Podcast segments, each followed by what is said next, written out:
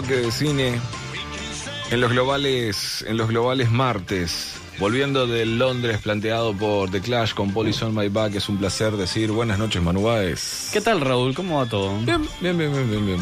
Qué bueno, qué bueno. Por acá, bueno, un poco, obviamente tenemos la tristeza. Creo que cuando hicimos el, el programa la semana pasada, ya nos estaba la noticia de que se cerraban los cines este, por esta semana, por el tema del decreto.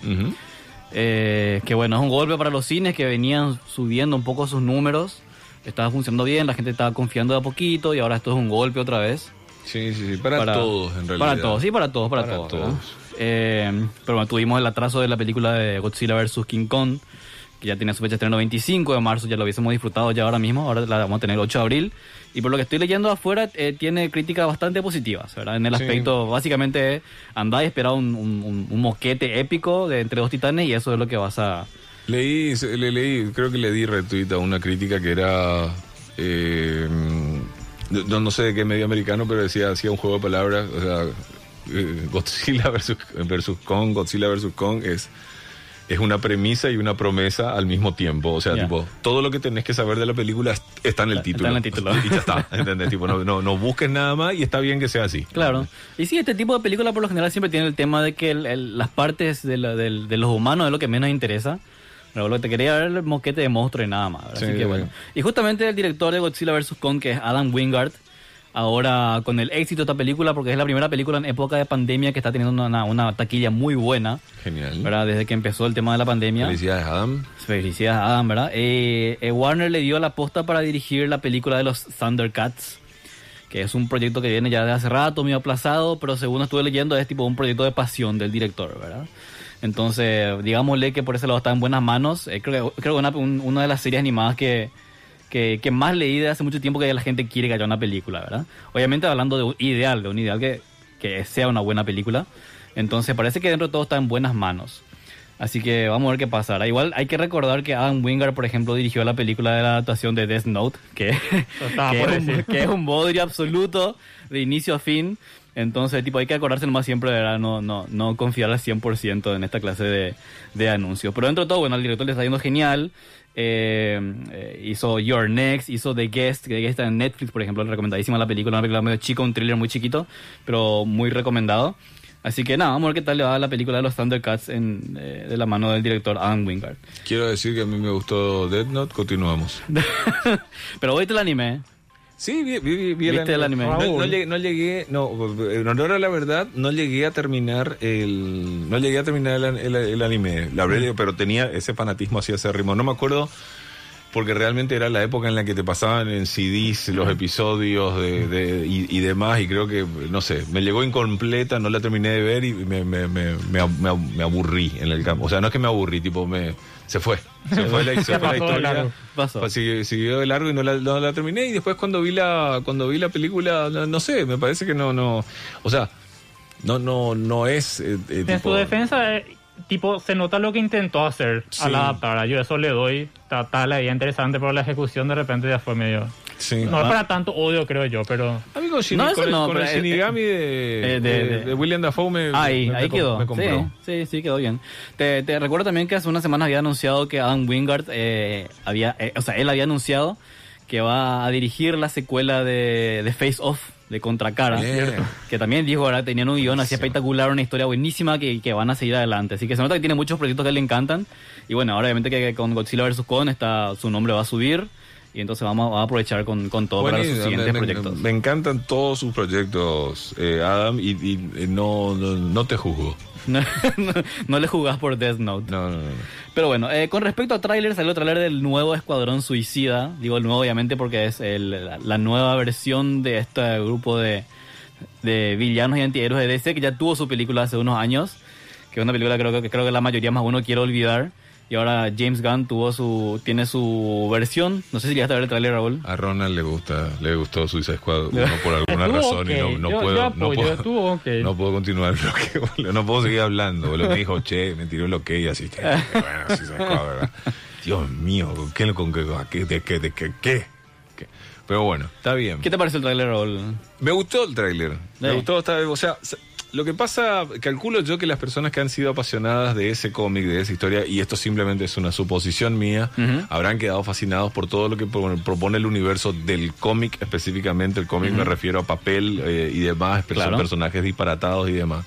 De nuevo, llevar todo ese circo al cine creo que, que- que es un desafío inmenso y que claramente en la parte uno para mí no llegó al, no llegó al sumum del de la química entre lo que, de lo que proponía. Creo que el, creo que el pe- peor, el peor, eh, el, el peor lo, eh, aspecto de Suicide Squad es no, no lograr la química que, que- que semejante premisa propone, Claro. ¿verdad? Eh, sacando que, eh, y esto lo digo, tipo, lo hablábamos la otra vez también en otro, en otro aspecto, sacando que creo que tenía mucho el peso el, el nuevo Guasón, eh, de Jared Leto dentro de, las, de- dentro de la serie, cómo iba a ser, que se- o sea, creo que habían un montón de factores externos a la película que hacían que, que vos medio, no sé si te distraigas.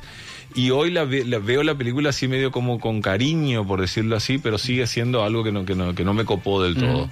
El tráiler, yendo a tu pregunta, me, me gustó un montón. Me parece que promete, eh, promete un montón de, de cosas. O sea, a los que, a los Ronald que le gustó, que le gustó, creo que no les va a defraudar ni ahí la película. Creo que le va a gustar eh, esto por todo lo que, por todo lo que dice. Yo no la estoy esperando. Ya está ahí. Ah, vale recordar que la, la película, la original, la dirigida por David Ayer, que se estrenó en el 2016, tiene, eh, un, tiene problemas de producción casi de la misma forma que tuvo la película de Zack Snyder, de la Justicia, ¿verdad? Sí. La película se, se tocó muchísimo por postproducción. Eh, Le dieron la orden al director David Ayer de que le baje más el tono, de que lo marvelice más, entre comillas.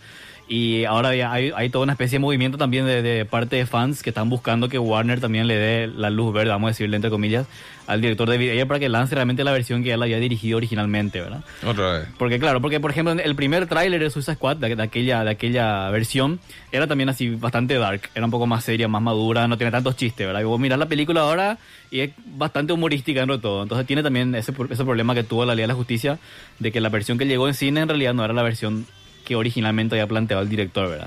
Es una, Eh, una pelea eterna ¿cómo entre te estudios y directores. este actor también, Jay, el que hace Captain Boomerang, es, es también un gran problema para cualquier producción que lo tenga dentro del elenco. Y mira que vuelve él, ¿eh? Eso es lo, lo interesante de No, esta... por eso, por eso esta- te digo, vuelve. Claro, a- lo que, lo que ahora entonces hay que ver qué tal el, qué tal lo maneja el director James Gunn, ¿verdad? Un director que sabe dirigir bien, eh, sabe, sabe manejarse bien con actores, entiende justamente de química, porque algo que no se le puede negar, por ejemplo, a la película de los Guardianes de la Galaxia, Bien. es que el elenco es espectacular, ¿verdad? Sabe manejar demasiado bien eso. Así que bueno, vamos a ver qué tal la nueva del Escuadrón Suicida que llega en unos meses. Y también un tráiler que salió hoy, que quiero hacer una mención nomás así, casi entre comillas, que me pareció muy, eh, me pareció simpático. Mm. El tráiler de Espiral, que es una, que es una especie de reboot, pero no tanto reboot del juego del miedo Mm. pero es con Chris Rock al frente. ¿verdad? Y vos sabés que eh, eh, me- me- me- me- se me hizo muy difícil ver el tráiler con Chris Rock, porque es muy simpático el tipo. Sí. Y en, en la película él hace un detective ¿verdad? que está en el medio del caso de una, de, un- de una especie de copycat de Jigsaw. Sí. ¿verdad? Que parece que aparece uno que eh, lo está imitando básicamente a Jigsaw, ¿verdad? Con la misma, con el mismo modus operandi, ¿verdad? Y lo tenés ahí a Chris Rock en el medio bastante serio y se me hacía muy difícil verlo, ¿verdad? Por dentro todo como película se ve interesante, pero no sé si lo, lo, lo, lo compro a Chris Rock haciendo Yo- algo así bien, sí, bien maduro. Te, te- te creo. eh, ojalá pueda quebrar el, eso, como- ojalá, porque Claro, no es algo que se le, le deseas a cualquier profesional que pueda ser versátil y, y demás. Lo hemos visto en Adam Sandler, lo hemos visto en. Pucha. eh, bueno, en varios. Jim Carrey, Will- Adam Will- Sandler, Will sí. Arnett, de nuevo, o sea, hemos, hemos visto hemos visto comediantes que, salen de pero a Chris Rock y simplemente lo digo como antecedente ya lo vi tratando de hacer o sea ya lo vimos tratando de hacer cosas serias en la cuarta temporada de Fargo Ese va a ser un Fargo. y y aparece él y es guau y tipo, no no no no entonces me, me, me da me da como cierta pena verdad Ah. ojalá que, que, que, que, que- sorprenda o que o que o que simplemente la lleve bien la premisa Está como muy marcado nada más su estilo cómico, ¿verdad? Ese que impregna todo lo que toca, ¿verdad? Que no lo decimos en un mal sentido porque se nota que, bueno, es, es, una, es un juicio de su genial estilo humorístico, pero bueno. Vamos a ver qué tal la nueva película del Juego del Miedo que también tiene a, le tiene a Samuel L. Jackson en el casting. Aprovechando, bueno, no aprovechando en el buen sentido, ¿verdad? Como decía al principio, me estoy, un poco triste por el tema de los cines que están cerrados, pero bueno, es Semana Santa, hay mucha gente eh, en sus casas, espero, ¿verdad? Que vienen cerraditos, tratando de ayudar un poco a todo este quilombo. Y habíamos hablado la otra vez, yo no sé si fue al aire o fue fuera del aire, cuando hice la mención de los remakes. Que habíamos hablado. Ujú. Pero eh, tengo tres recomendaciones de películas que, y con bajo la premisa de que son películas que la gente no sabe, en su mayoría, de que son remakes de otras películas eh, también recomendadas. o, sea, la mayor- o sea, lo que viene a continuación es un playlist, es un tracklist de tres, de este, tres, era, me dijiste, mano. Tres películas, así mismo. Tres ¿verdad? películas que la mayoría de las personas no sabe que son remakes. Sí, sí. Eh, eh, No me gusta usar mucho ese título porque a veces veo títulos así en, en internet cuando dicen eh, t- tal cosa de trivia que vos no sabías y me siento ofendido. Pero bueno, suele pasar, ¿verdad? Sí, no, pero es, es la es, eh, es como eh, los 21 días. Ahí tiene su razón de que tipo te, te desafía y eh, que, que estúpido. Algo, claro, ¿verdad? Ese, ese desafío está bueno, ¿verdad? Es el 0, 0,99 centavos, ¿verdad? Claro. Y, y no estás pagando un peso, ¿verdad? Claro, No, claro. No, no estás pagando un peso, es 0,99. Ese desafío. Empiezo, empiezo directamente por la película que habíamos mencionado la otra vez, que es Scarface. Eh, la gente obviamente conoce Scarface por la película de Al Pacino del 83, que es Brian De Palma, un peliculón de casi tres horas de gangster. Pero esa película es un remake en realidad de una película de 1932 con el mismo nombre, que es, un, un thriller obviamente de gangsters muy, eh, muy del mismo estilo. Ahora, o sea, vas- si vas a ver, si es la película original, vas a encontrar todos los beats ahí originales de Al Pacino y de la película. Solo que una película dura una hora y media, ¿verdad? Y que también en su momento fue un, es una película bastante violenta para la época, estamos hablando de 1932. Ujú. Eh, para los que no saben, en, en el, en el 34 se aplica en Hollywood lo que se conoce como el código Hayes, que es una especie de, de- de- de lista de cosas que las películas básicamente no podían mostrar y que duró como 30 años. ¿verdad? Esta película salió dos años antes y es bastante violenta para, para la época. Ok. Entonces... eh, Quizá haya sido una de las tantas causas de que se cree el código Hayes. Sí, es, es- es todo un tema ese político, ¿verdad? Para, para, otro, para otro día. Ok, Pero la película, la película original de Scarface, que es del 32, es una película recomendadísima. Aprovecho para, para ver esta semana. Ok. Otra película que la gente no sabe que es un remake es 12 monos de Terry Gilliam. Mira vos. El, en realidad, bueno, no es una película original, pero es un cortometraje de media hora, un cortometraje francés que se llama La Jetée, que es de 1962, y que de hecho es básicamente como el personaje de Bruce Willis recordando todo lo que ocurrió antes de la, de, de- de la hecatombe, vamos a decirle, ¿verdad? Y el cortometraje que dura media hora, creo que está en YouTube, si buscan La Jetée, voy a publicar eso para que la gente vea. Ok. Es un cortometraje de media hora que está contado enteramente en, en frames, en fotografías. Ok. No es, no es un, un- un cortometraje así en, en puro movimiento, sino esto son, son todas fotografías con una narración, ¿verdad? El personaje cuenta cómo fue toda la vida después de la después de después del virus, después de todo el quilombo y la caída de la humanidad, ¿verdad? Y, y podemos decir que es una remake, Manu, con esta premisa. O sea, que es un corto de un collage de fotografías. Y es un ¿Está corto- basado en o podemos referirnos como remake?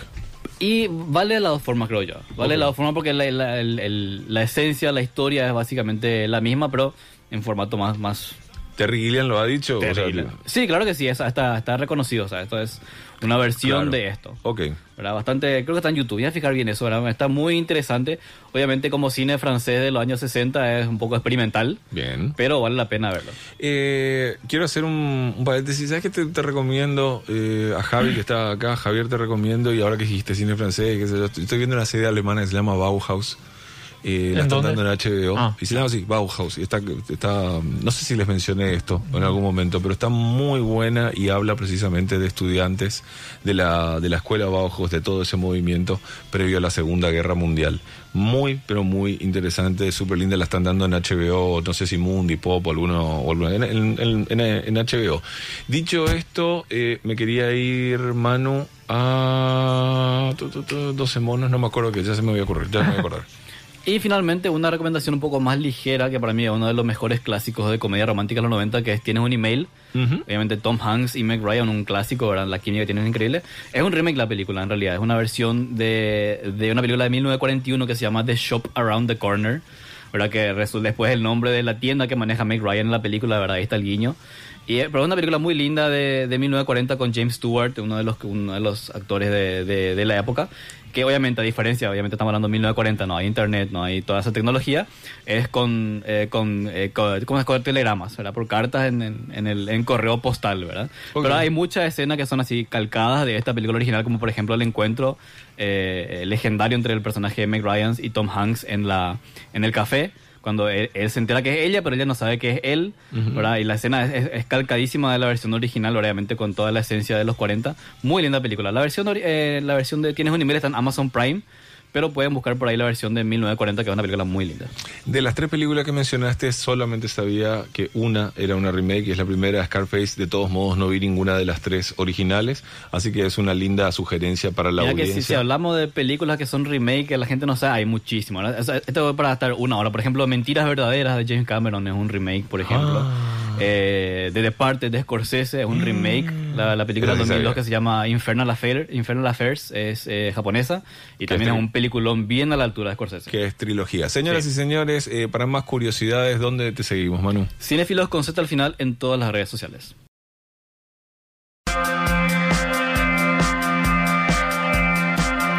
Muchísimas gracias, Ronald. Sos también bienvenido a participar a partir de la semana que viene. Hoy no, ¿verdad? Pero si tenés, ¿ves? Eh, Falcon, Falcon and the Winter, ¿estás viendo?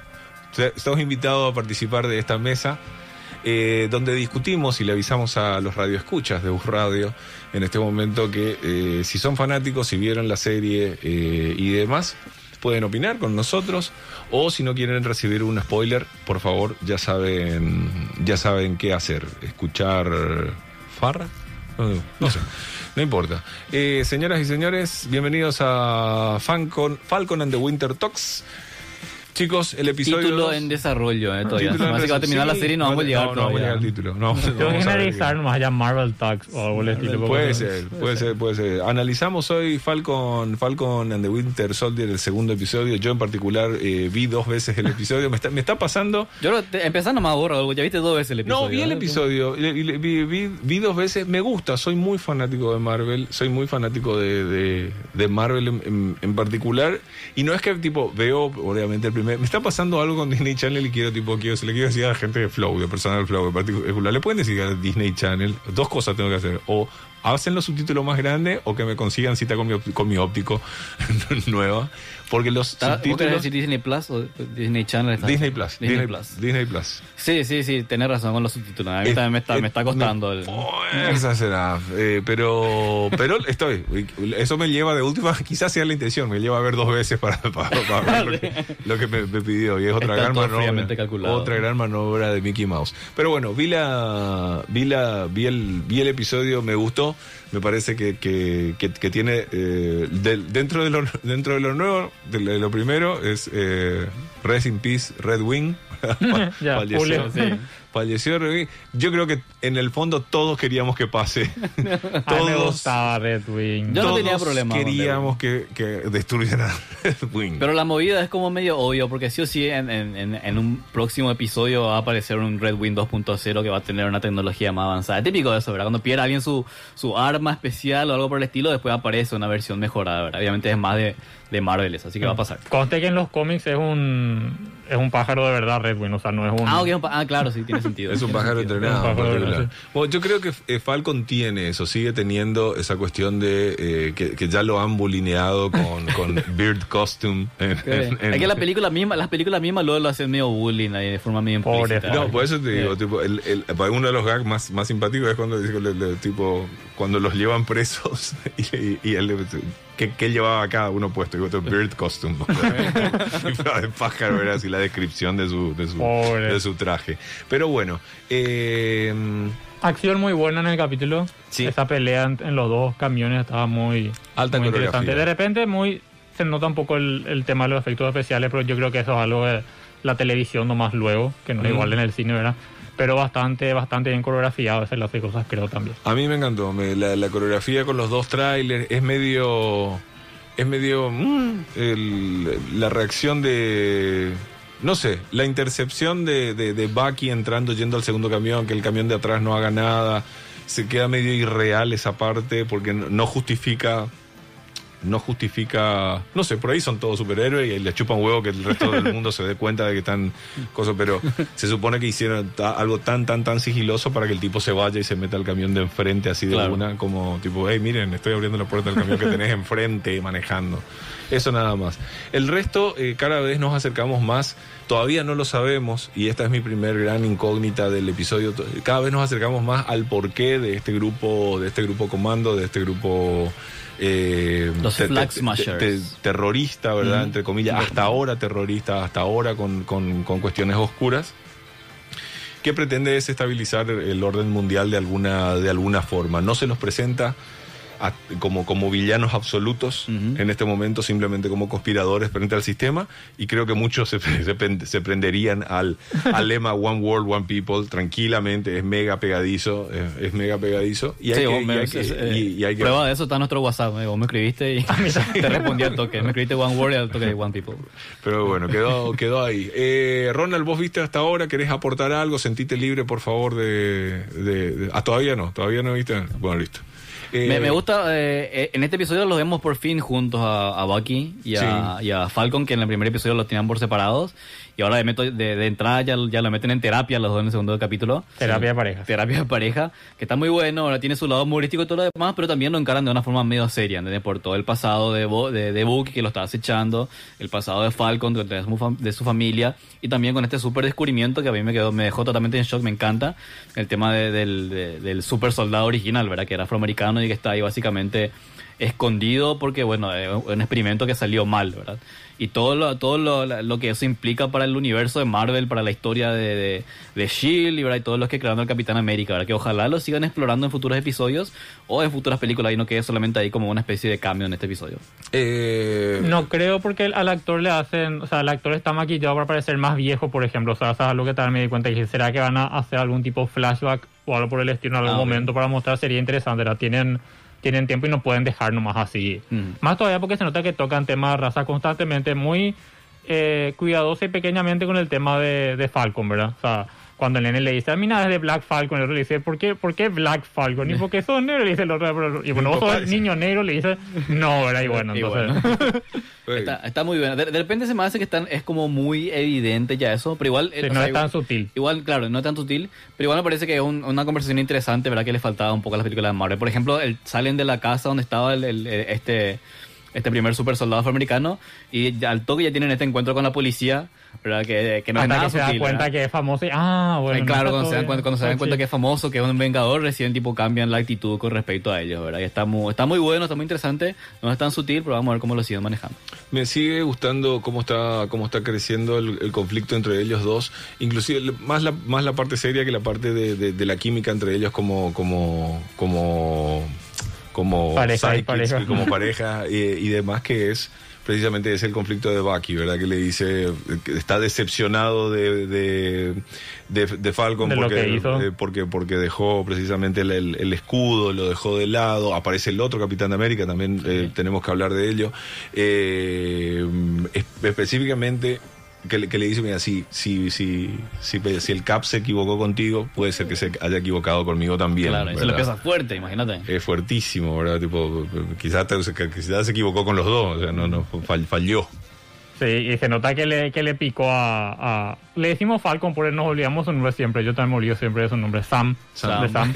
que le picó cuando le dice por ahí, dijo, bueno, cortamos esta, esta sesión de pareja porque no quiero, no quiero pensar en eso, básicamente, ¿verdad? Sí, pero, sí. pero bastante interesante. Y el capitán nuevo, estuvo bueno que le presenten eh, fuera de contexto, ¿verdad? O sea, le dieron contexto, pero sin ser la pelea con los otros nomás, ¿verdad? Le dimos el día que más o menos va a presentarse como Capitán América, no presentarán a la, creo que es la esposa o la novia, no entendí. Ujú. También al amigo, entonces le dan como más, más personalidad, por así decir, ¿verdad? No sabemos es bueno, es malo, cuál es su, su mambo, está en veremos, ¿verdad? Pero está intentando eh, meterse, vamos a decir, en el, en el grupo. A mí me gusta que, que- que está oficiando bien, ¿verdad? O sea, entre los dos, las dos parejas, los dos duetos, los dos duetos están teniendo la típica eh, situación de policía, de dúo de policía, de quién toma el caso, si ustedes son más vivos que nosotros, nosotros, ustedes trabajan para el gobierno, ustedes son oficialistas, nosotros, que no sé, y demás, y es, eso me parece que está, me parece que está muy bien, me parece que está bueno que sea un héroe real de guerra hasta ahora, ¿verdad? Tipo, con, con todo ese currículum que, que, que presentan